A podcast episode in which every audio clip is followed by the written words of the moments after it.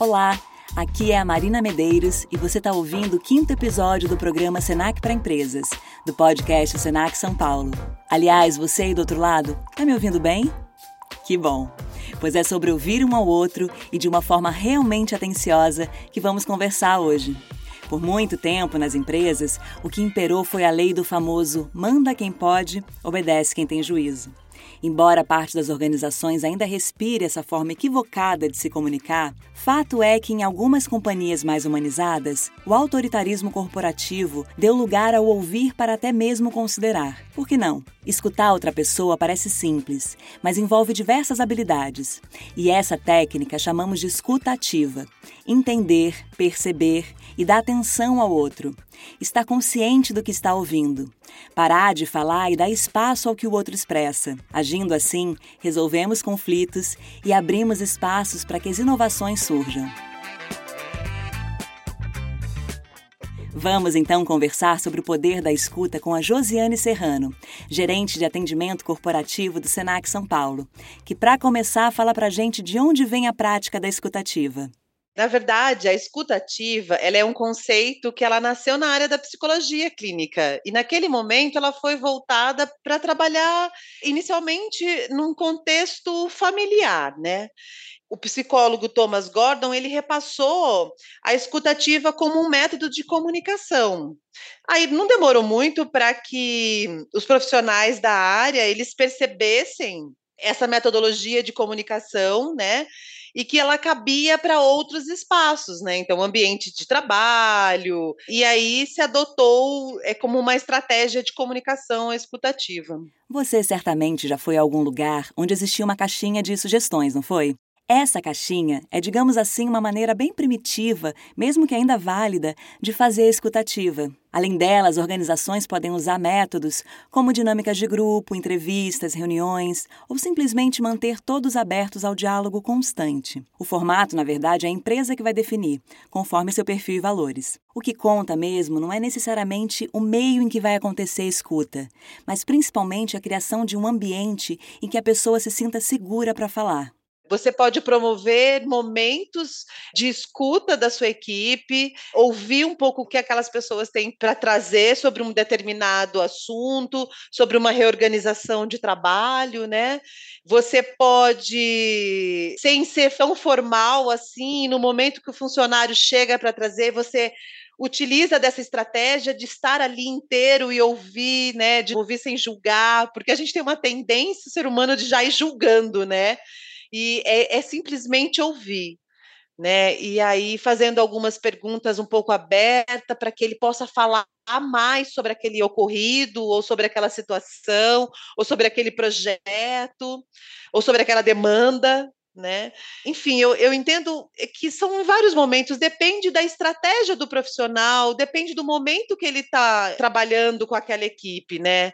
Mas é isso, acho que quando o profissional que tem aí seus liderados, ele tem a escutativa como uma estratégia de trabalho, ele está sempre pronto a ouvir o que o colaborador traz. Você falou em julgamento. Como é que faz para ouvir sem julgar, Josi? Porque se tiver julgamento, vira fofoca, né? Vira fofoca. E o líder, na verdade, daquela equipe, ele não pode cair nessa armadilha, né? É simplesmente ouvir, sem falar, ah, mas se eu estava no lugar dele, né? Olha, se eu estivesse no lugar dele, eu faria isso, isso e isso. Não, ouve.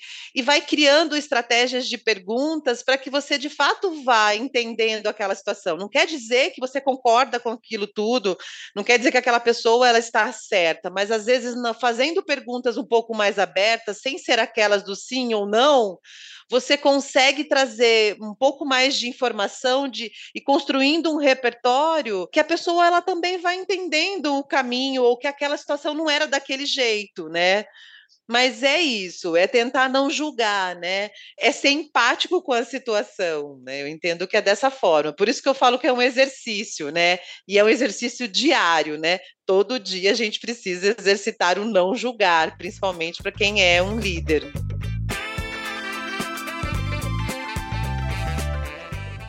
Realmente é muito difícil ouvir sem julgar.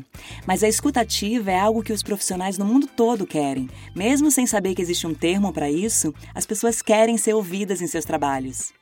Olha o que aconteceu na IBM, uma das maiores empresas de tecnologia do mundo, pioneira em aprimorar e a utilizar comercialmente a inteligência artificial. A IBM fez uma pesquisa com 24 mil funcionários em 23 países, incluindo o Brasil. O levantamento foi realizado em 2017, mas ainda hoje, em 2023, é considerado uma referência quando se fala de escutativa.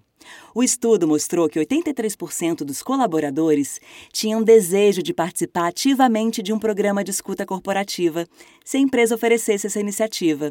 Então, Josiane, se tem tanta demanda assim, existem cursos que ensinam as empresas a ouvir melhor seus funcionários? O Senac, no atendimento corporativo, a gente customiza curso para empresa sobre isso, inclusive, né? Mas tem, é uma, é uma estratégia, você desenvolve isso.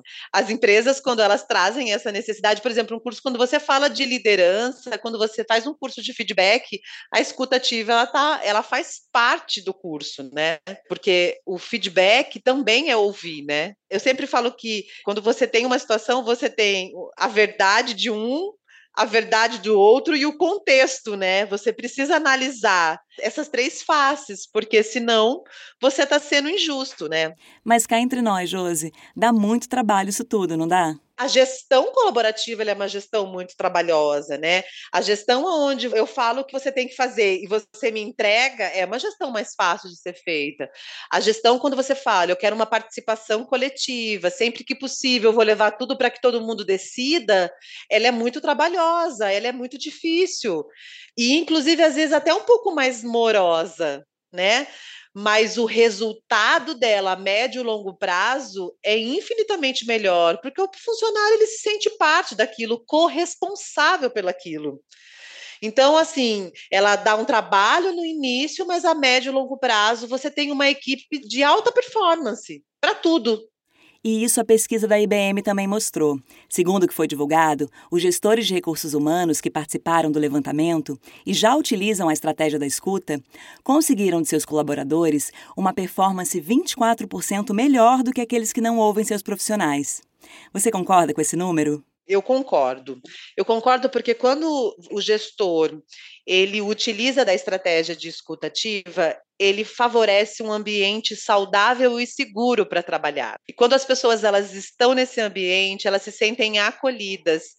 E aí o trabalho flui, né? Se é um, um grupo que trabalha com vendas, a gente tem indícios que isso melhora, né? É muito melhor você trabalhar num ambiente saudável, que eu me sinto seguro e acolhido. A minha produção, ela tem uma tendência a ser maior. E para as pessoas que nos ouvem, você pode dar umas dicas de como implementar implementar a escutativa numa organização? As dicas para a escutativa, primeiro, é promover um ambiente que favoreça feedbacks, que ele seja orgânico, né? Então, de tempos em tempos, a gente precisa promover feedbacks, porque quando você promove o feedback, você já está construindo um espaço, um vínculo com esse funcionário, você está criando esse vínculo.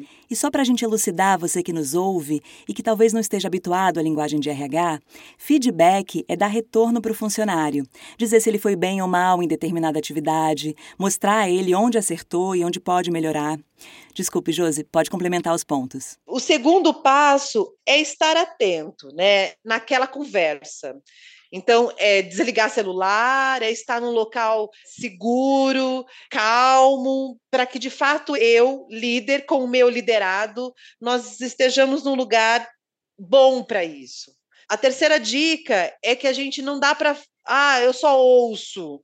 Eu preciso criar perguntas, né? E elas não podem ser perguntas fechadas. Eu preciso pensar em perguntas naquela conversa de conte-me mais sobre isso. Como você viu isso? Qual é a sua sugestão, né? É estimular um, um espaço de criação coletiva de ideias e sugestões para melhoria de fluxo, melhoria de clima, melhoria de trabalho e sempre que possível colocar em prática as sugestões dos funcionários, porque senão eles não, eles não percebem que não teve aderência naquela situação. É muito importante frisar que a escutativa não precisa e não deve ser praticada somente no ambiente profissional, né? A gente está falando de algo que vale para a vida, para as nossas relações no dia a dia, né, Josi? Dentro de casa, no relacionamento é bom também, né? Porque a gente é isso, assim, acho que a escutativa você vai adequando ela para a necessidade que você tem, né? Mas eu entendo que é muito um treino, sabe? A gente vai treinando para isso. A primeira vez que a gente faz no rola, a segunda vez talvez não role também. Mas quando você está predisposto a ouvir, a ouvir integralmente, né, o seu funcionário, é, o seu parceiro, enfim, exercitar a escutativa, você precisa estar ali com aquela pessoa naquele momento por inteiro, né? Acho que quando você exercita isso, é, a tendência é cada vez mais você vai alinhando isso e vai ficando mais fluido, né? Não fica aquela coisa, agora vamos fazer uma escuta ativa. Não, isso não rola, né? Você pode, olha, a gente vai criar uma, olha, eu vou fazer uma rodada de conversas. O funcionário nem sabe que aquilo pode ser uma escuta ativa, mas eu tô ali te ouvindo. Josiane, foi uma delícia conversar com você sobre escuta, viu? Esse exercício que a gente está precisando demais retomar nas nossas rotinas para deixar a vida mais leve em todos os aspectos. Muito obrigada por passar para a gente essa visão. Adorei.